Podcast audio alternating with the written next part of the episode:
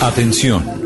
Durante la siguiente media hora escucharemos información que parece futurista, increíble, hasta de ciencia ficción, pero que cada día se hace realidad y la vamos a explicar en el lenguaje que todos entienden. Aquí comienza La Nube. Dirige Juanita Kremer.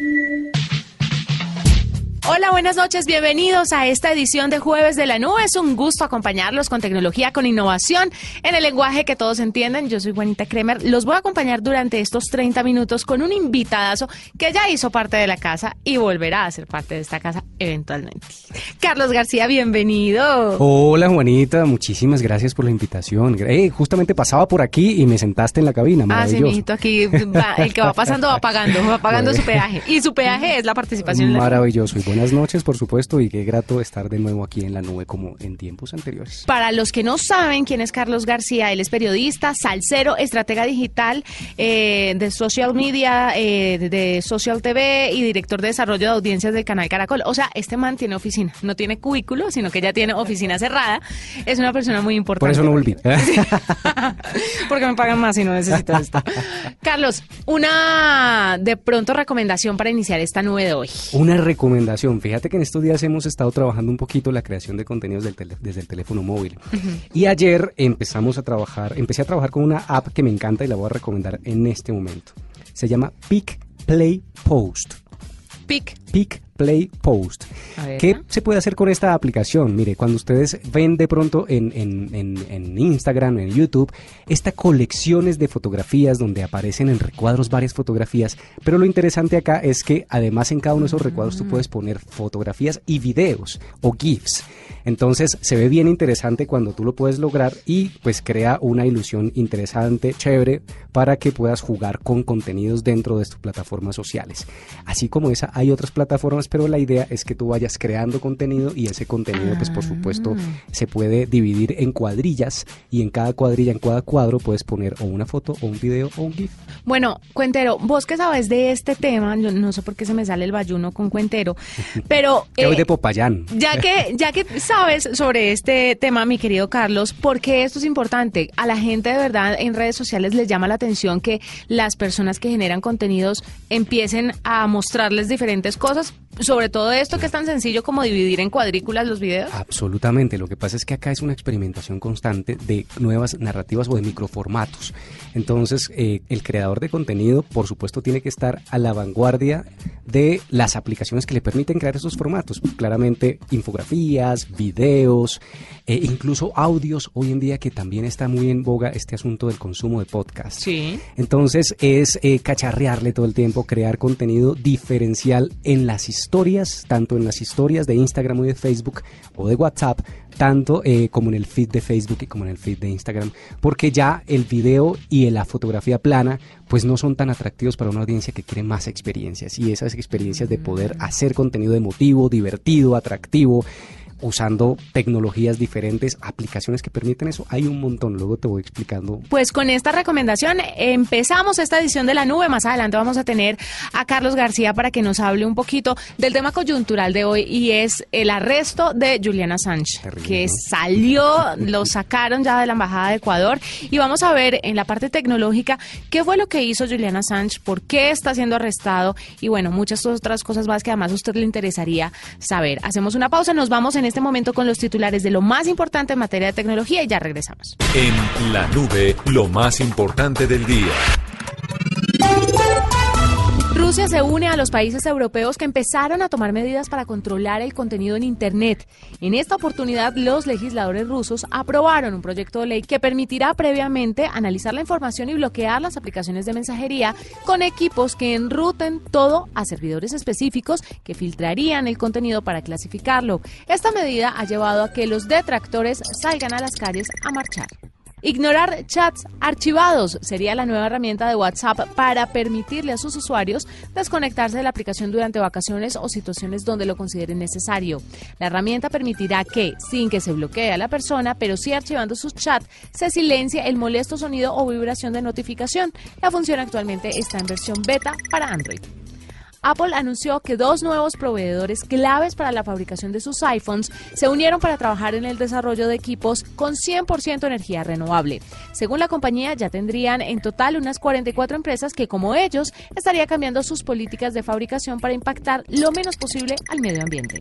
La compañía de tiendas Walmart confirmó que contratarán cuatro robots autónomos para sus supermercados, los cuales llegarán a reemplazar tareas que los seres humanos no disfrutaban y que servirán para reducir costos y hacer más eficiente la operación de sus tiendas. Uno de esos robots más utilizados es el Auto S, encargado de revisar que no falte nada en los pasillos del supermercado. Este robot se implementó como una prueba piloto en 2017 y según la compañía ha sido un éxito, por lo que han decidido comprar al menos 300 de estos androides para que empiecen a trabajar lo más pronto posible en Estados Unidos. Arroba la nube blue. Arroba blue radio Síguenos en Twitter y conéctate con la información de la nube. Esta es la nube de Blue Radio. Pues Juliana Sánchez fue la noticia el día de hoy en el mundo entero porque después de siete años de tener asilo político en la Embajada de Ecuador en Londres, decidieron eh, pues ya no tenerlo más. Y mm. apenas, ni siquiera salió, porque no salió. entró la policía inglesa a sacarlo mm. y obviamente tiene un pedido de extradición por Estados Unidos y hay unos problemas legales además porque está acusado de violación Claro, pero es que el, al señor, pues digamos que inicialmente los únicos delitos por los cuales se lo eh, requería era por unos asuntos de agresión sexual en Suecia. que no es, lo mismo que violación. Bueno, pero exacto, no es violación, es una agresión sexual. El asunto es que mm, eh, estos delitos, digamos que prescribieron porque después de cinco años de insistir, pues no, no pudieron avanzar con las investigaciones con él puesto dentro de, eh, de la Embajada de Ecuador en Londres. El asunto acá es que pues esto era prácticamente, bueno, por supuesto sin demeritar si en efecto las, las acusaciones eran ciertas, reales, eh, pero había una, algo mucho más grande y es precisamente la persecución de Estados Unidos en contra de este señor al que consideran un peligro para la seguridad nacional y la seguridad mundial. Y esto tiene que ver con, con, el tema de los, de, de, los datos, ¿no? De los datos y de la web profunda en la que un eh, gomoso de la tecnología en efecto puede llegar hasta los más secretos, íntimos secretos de los estados del mundo y esta es la discusión más grande, ¿no? ¿Vale la pena o merece el mundo tener acceso acceso a esos datos porque son muy sensibles desde cualquier punto de vista. Incluso en Colombia los Wikileaks nos dieron información de cuáles eran las relaciones del gobierno entonces con Estados Unidos. Incluso, por ejemplo, se conoció algunos eh, datos en ese momento sobre la guerrilla de las FARC que terminaron por dar con la muerte de Raúl Reyes. Entonces, conocer esas, esos, esos temas de sensibilidad, pero también eh, unos asuntos bien interesantes de cómo eh, Assange terminó por mostrarle al mundo algunas excesos también del ejército norteamericano en la guerra de Irak. Entonces, fíjate que son elementos bien interesantes, la web profunda da para todo, pero a los estados no les conviene, por supuesto, que esto se sepa. Por eso la persecución que se viene contra Assange es bien interesante, bueno, dura va a ser, por supuesto, y bien agresiva va a ser en Estados Unidos. Para los que no saben, eh, Julian Assange fue el fundador, o es el fundador de Wikileaks, que es una organización mediática internacional sin ánimo de lucro, que publica a través de su sitio web informes anónimos y documentos filtrados con contenido sensible en materia de interés público. Entonces, es, es básicamente eso, hay que dejarlo claro para que la gente sepa qué es Wikileaks. Exacto, sí, es muy sencillo, digamos que es como que se le metieron al, rancho, ¿sí? Al sistema, a los sistemas del mundo, básicamente, y sobre todo al norteamericano, ¿no? Porque de allí se identifica conversaciones entre gobierno norteamericano y otros estados. El asunto es que se le meten al rancho al sistema, a los sistemas de información. Y entonces es meterse a la información clasificada. Es un hackeo. Exacto, es un hackeo y por supuesto a sacar a la luz pública una cantidad de cables de información, se le llama de cables, que luego los diarios, los medios de comunicación tuvieron que empezar a amaciar, a meterse con lupa, a hacer conexiones para poder crear contenidos. Aquí el espectador fue uno de los que ah, se abanderó precisamente ese tema de empezar a desenmascarar qué estaban diciendo esos cables internacionales. No hay ninguna entidad o organización mundial u organización mundial que pueda defender a Juliana Assange sabiendo pues las verdades sobre todo lo que contaba el ejército de Estados Unidos que sacó a flote algunas prácticas indebidas. No hay nadie que lo pueda defender. Pues es curioso. No hay una instancia que mm. pueda sacar la banderita y decir, un momento, que es que puede que el método que haya utilizado, que fue el mm. hackeo, no mm. sea el correcto, pero la información que nos reveló pues nos ayudó. Pues es difícil, ¿no? Porque pues claramente aquí hay por un lado la libertad de prensa y la libertad de comunicar y por otro lado la seguridad de los estados y la seguridad nacional. ¿Cierto? Y entonces son temas absolutamente sensibles. Incluso Assange no solo es hacker, Assange ha sido periodista galardonado por muchos eh, eh, premios de periodismo porque el tipo eh, se dedicó a investigar a partir de algo que hoy estamos trabajando apenas tímidamente en este lado del mundo que es el periodismo de datos, el periodismo hecho con datos. Fíjate que para, para un paréntesis acá, por ejemplo, si, si tuviéramos, deberíamos tener periodistas muy, muy, muy interesados en este tema, es a partir de los datos usted puede crear una cantidad de información. Por ejemplo, en Datos Colombia, ¿sí? datoscolombia.org.gov, perdón, datoscolombia.gov, tranquilamente usted puede encontrar cantidad de datos que le da para hacer ejercicios periodísticos por durante mucho tiempo, ¿sí? Todos los datos en Colombia deben ser públicos y ese también es un elemento a investigar. ¿Realmente están todos los datos públicos? Seguro no. Eh, seguro no, pero lo que, de lo que hay se puede hacer periodismo. Entonces lo que hizo, eh, hizo Assange en su momento fue crear periodismo con los datos. Y luego, por supuesto, dejó solo libre los, los leaks, los, los, los, eh, los contenidos para que fueran otros medios y otros periodistas los que a partir de esos datos crearan contenido. ¿Quién lo protege? No, pues no sé, nadie, ¿sabes? Es, es, es bien Nadie se quiere meter en esa pelea, pero es, porque todos esconden algo. García. creo que sí, por supuesto. Y todos son sensibles a ser hackeados y a saber ese algo a través de un hackeo. Absolutamente, pues nada más mira los Panama Papers, ¿vale? O sea, esto está mucho más cercano a nosotros y todos los escándalos de corrupción que se identifican allí y cómo se llega también a casos como de Oreck, en fin, o sea, todo esto es tan sensible porque puede desenmascarar prácticas no santas, por supuesto, de todos los, de todos los poderosos de los estados, de las naciones, y claramente la diplomacia es, es, la hipocresía más grande. Mm, entonces la, la, hipocresía mantiene la diplomacia y cuando se revela qué hay debajo de esa hipocresía, esto puede generar guerras. ¿Qué va a pasar ahora con Wikileaks? Assange tiene sus pupilos que están constantemente trabajando, ¿no? Sí, pero fíjate que, que, una de las razones por las que Ecuador lo sacó de la embajada fue porque argumenta que él siguió trabajando en estos temas mm. y que animando a su equipo a que siguiera revelando eh, leaks, como el caso del Vaticano, que fue este año que sacaron unos, unos contenidos en contra del Vaticano. Entonces, fíjate que ahora la excusa de Ecuador fue, hey, este señor no lo podemos mantener acá, sigue con sus prácticas, dicen que ha sido agresivo, le sacan una cantidad de, de temas porque pues el presidente actual de Ecuador no es Correa, que Correa sí lo defendía y Correa tenía una visión muchísimo más eh, open mind a partir de este de, la, de, los datos y de que los datos precisamente le darían la libertad en algunos casos al, al ser social o al ciudadano. Pues bueno, vamos a hacer una pausa, vamos a seguir hablando de muchos temas tecnológicos más adelante aquí en la nube, pero ahora pausa porque tenemos una entrevista que usted debe escuchar y esto tiene que ver con salud. Seguramente le va a interesar. En la nube, los avances para la salud. A esta hora en la nube estamos invitando a Andrés Bocanegra, CEO y fundador de IUAP. IUAP. Esta aplicación es colombiana y sirve para pedir ambulancias y monitorearlas. Pues vamos a ver qué nos cuenta Andrés sobre el tema. Bienvenido a la nube. Hola Juanita, buenas noches, muchas gracias. Primero, acláreme cómo se pronuncia la aplicación. Claro, claro que sí, es Ayudap. Ayudap. Estuviera pidiendo ayuda. Ah, entiendo. Bueno, Andrés, ¿en qué consiste Ayudap? Ayudap es una aplicación, nosotros estamos integrando las empresas privadas de ambulancias para que las personas que necesiten un servicio particular puedan pedir las, ambulancias por, la, por medio de la aplicación. Esto eh, ahorra tiempo y facilita mucho las cosas si tú tienes una urgencia, no tienes que ponerte a llamar a todas las empresas a buscar números, sino que simplemente te metes a la app y la aplicación va a ubicar la ambulancia que esté más cercana a ti. Esto es en caso de que si uno de pronto tiene, estoy refiriéndome solamente a accidentes de tráfico, si uno tiene un accidente, esto uno puede pedir una ambulancia a través de la aplicación o espera la del SOAT o cómo funcionaría en ese caso específico. En ese caso específico sí es mejor esperar las del SOAT o esperar las del 123.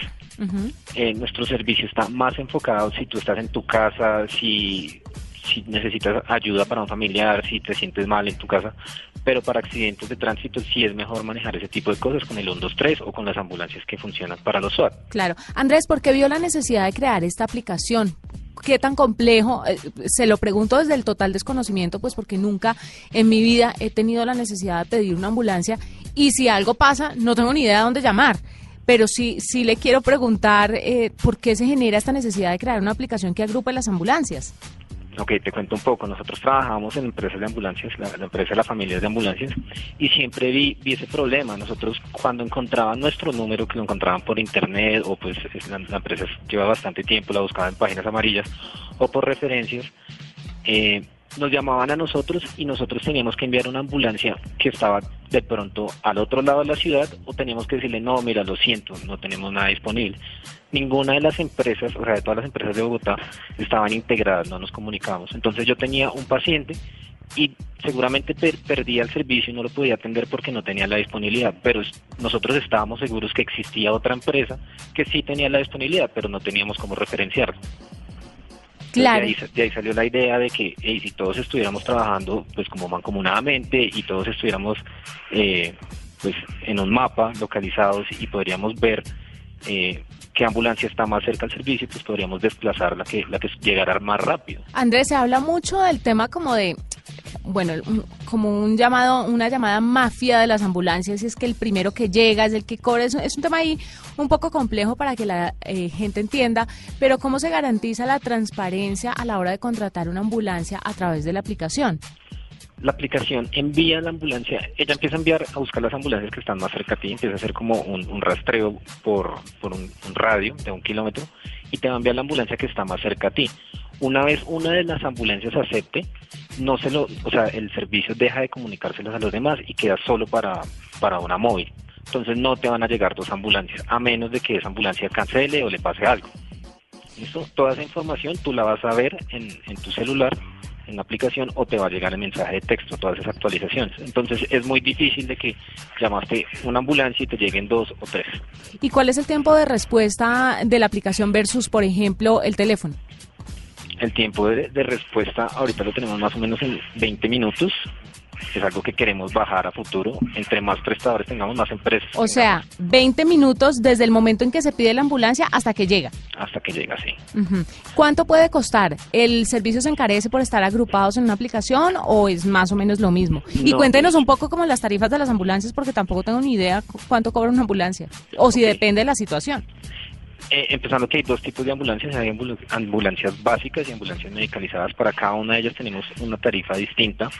Eh, el momento que nosotros en este momento, aparte de la aplicación, tenemos un call center en el cual ayudamos a las personas a definir y de acuerdo a su estado de salud le decimos, no, mira, te recomendamos que te, más una ambulancia medicalizada o una básica.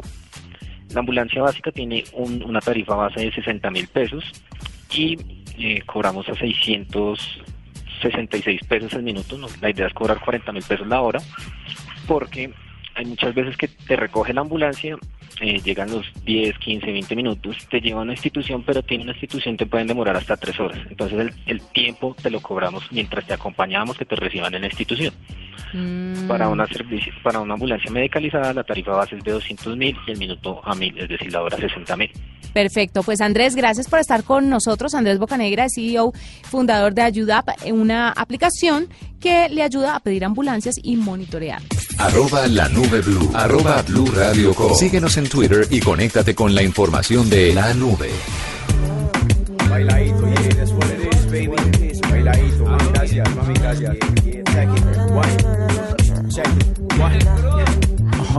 ¿Puedo saber qué es esto que está sonando, por favor? Ay, es un artista paisa maravilloso que me gusta. Descubrí hace poco, pero sé que ella lleva mucho tiempo haciendo música. Se hace llamar Crudo Means y esta canción se llama La mitad de la mitad. Escuchen, además, busquen lo que tiene unas canciones muy chéveres y son unos ritmos que, por supuesto, vienen muy, muy pegados al rap, pero que hacen unas fusiones maravillosas. A mí me gusta un montón. Pero además chasameada, porque uno cómo da con el nombre de esta canción o del artista. Mm, bueno, ¿La, ¿La chasameaste?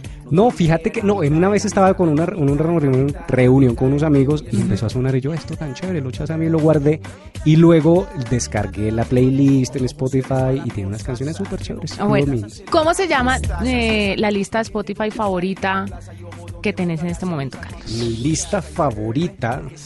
¿Te gusta explorar en listas de...? La verdad es que casi no tengo tiempo, ¿sabes? casi no tengo tiempo de explorar. Yo creo que, yo, yo, yo no sé, yo creo que me convierto en, en, ese, en esas prácticas cotidianas que uno no se sale de ahí, que es muy difícil insertar nuevas. Por ejemplo, claro, cuando yo me voy a otro país, agarro listas de ese país y tal. Por ejemplo, el otro día fui a Brasil, entonces tengo una top Brasil y a veces la escucho, ¿vale? Eh, tengo una top Londres, pero hay algo que me gusta muchísimo y se llama Feeling Good. Y ese Feeling Good es eh, como musiquita chévere para sentirse bien que son de las que están en la sección de Explora de Spotify. Sí, sí, sí, sí. Bueno, hablemos, ahora que estábamos hablando de Juliana Sánchez y la privacidad, hay dos cosas muy importantes que además como Carlos García, pues maneja tantos contenidos aquí en el canal, seguramente sabe sobre el tema. Y la noticia hoy dos fueron noticias muy importantes. Primero la de Facebook. Y es que la gente cree que desactivar Facebook le ayuda a que no le rastreen más los datos y nada más lejano a la realidad. Usted en teoría tendría que eliminar su perfil de Facebook para que dejen de rastrearlo. Y no sé si, si así todavía se puede o no se puede. ¿Se puede o no se puede?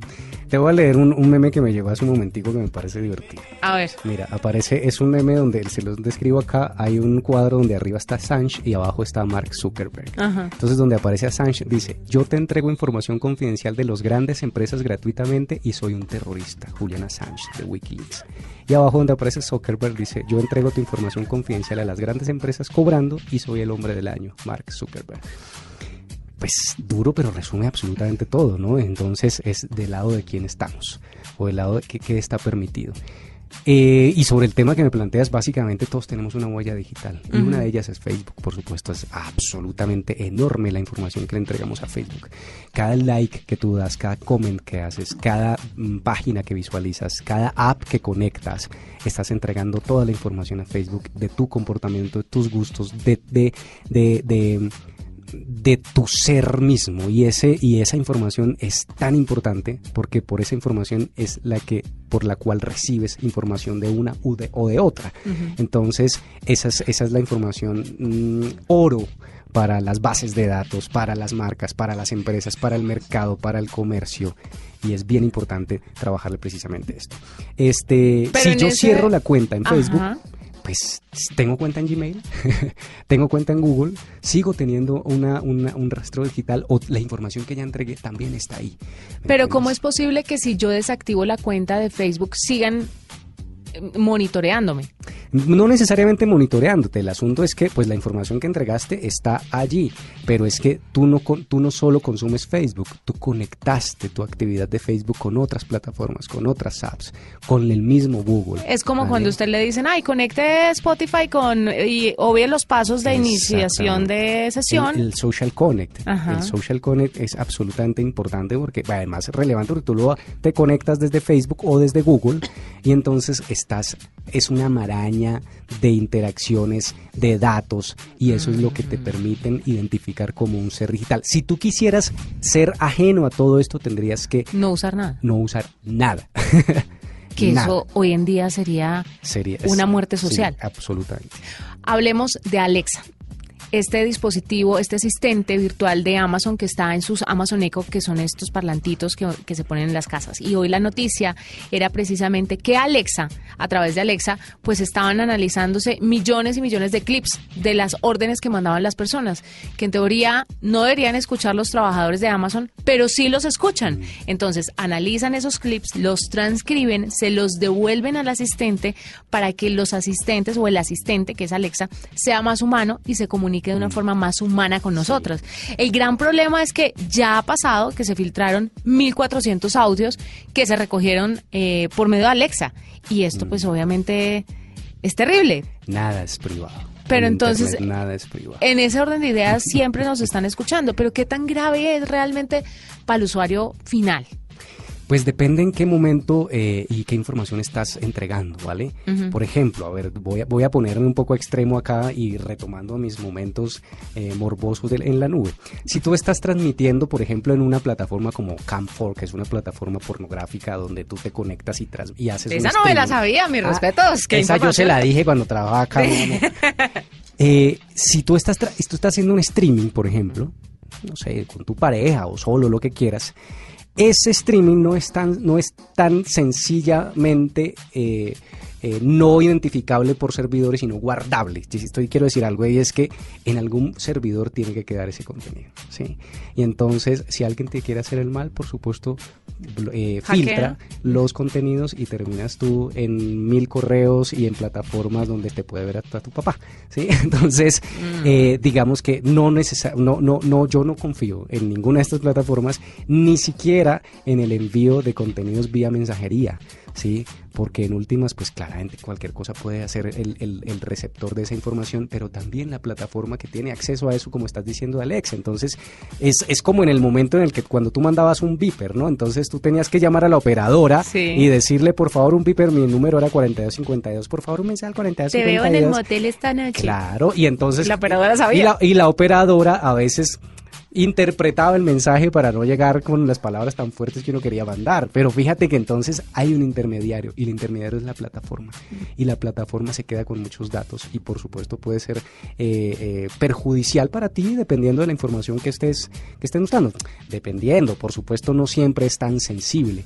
Pero el grado de sensibilidad acá es el control absoluto de tu ser social porque entonces si tú experimentas eh, y, el, y, el, sistema, por ejemplo, el, el, mundo de Internet te está diciendo, eh, te está entregando información de acuerdo a tus niveles de consumo. Entonces, si tú, por ejemplo, esta mañana hiciste por casualidad una búsqueda de pasajes a San Andrés porque pretendes irte para San Andrés el, la próxima semana, ese bendito anuncio te va a perseguir en tu correo, en Google, en Facebook, en, en todo el lado te persigue la pauta y eso es retargeting a partir de tus niveles de consumo. Entonces, lo que termina siendo es absolutamente presa de todo el sistema publicitario. Esa, esa es, digamos que ese es, yo no sé si llamarlo problema, pero ahí está el punto, y es que estas bases de datos o tu comportamiento social es aprovechado precisamente para llevarte a tu medida la publicidad. Y por supuesto, esto tiene unas discusiones mucho más allá de. ¿Y eso no es fantástico? O sea, si yo estoy buscando tiquetes y no encontré en ese momento, pero y luego me mandan unos tiquetes que sí se acomodan a mi precio. Sí, desde donde lo mires, pero también puedes decir esto también es control, por supuesto. O, sí, puede, puede ser un poco... Sí, Y terminas en una burbuja, en una burbuja de esos seres que son sociales, pero fíjate que entre comillas, porque social desde tu individualidad porque es que tú no ya, ya poco te reúnes con tu gente, tú lo haces a partir de tu dispositivo y crea una burbuja, porque entonces te muestra la información que solo tú consumes periódicamente, los amigos con los que tú interactúas periódicamente, te aleja del mundo y es un sistema de control social, por supuesto, bien peligroso. Bueno, gracias Carlos por estar con nosotros el día de hoy. Con mucho gusto, Juanita, y cuando quieras acá estaré. Gracias, gracias nuevamente y me encanta que todavía sigamos con este programa. Vamos a volver con Carlos García más adelante en otras ediciones de la nube y nos vamos para cerrar esta edición de la nube con el glosario. ¿Cuál es la palabra en términos de tecnología que debemos tener hoy bastante clara? Aquí está el glosario en la nube. GPS, VPN, streaming, interfaz. Si no sabes qué significan esos términos, la nube te los explica en el lenguaje que todos entienden. Protocolo, IP, el glosario. Hashtag es un tema del momento en las redes sociales. Su origen se dio en Twitter, donde se precede del símbolo numeral para destacarlo. Los expertos advierten que el abuso de hashtags en un tweet produce un rechazo contundente, pero hay otros que dicen que los hashtags, sobre todo en Instagram, le generan amplitud al mensaje, que quiere decir que más personas que no lo conocen a usted pueden verlo si utiliza hashtags generales. Nos vamos, fue un placer acompañarlos. Mañana más tecnología e innovación en el lenguaje que todos entienden.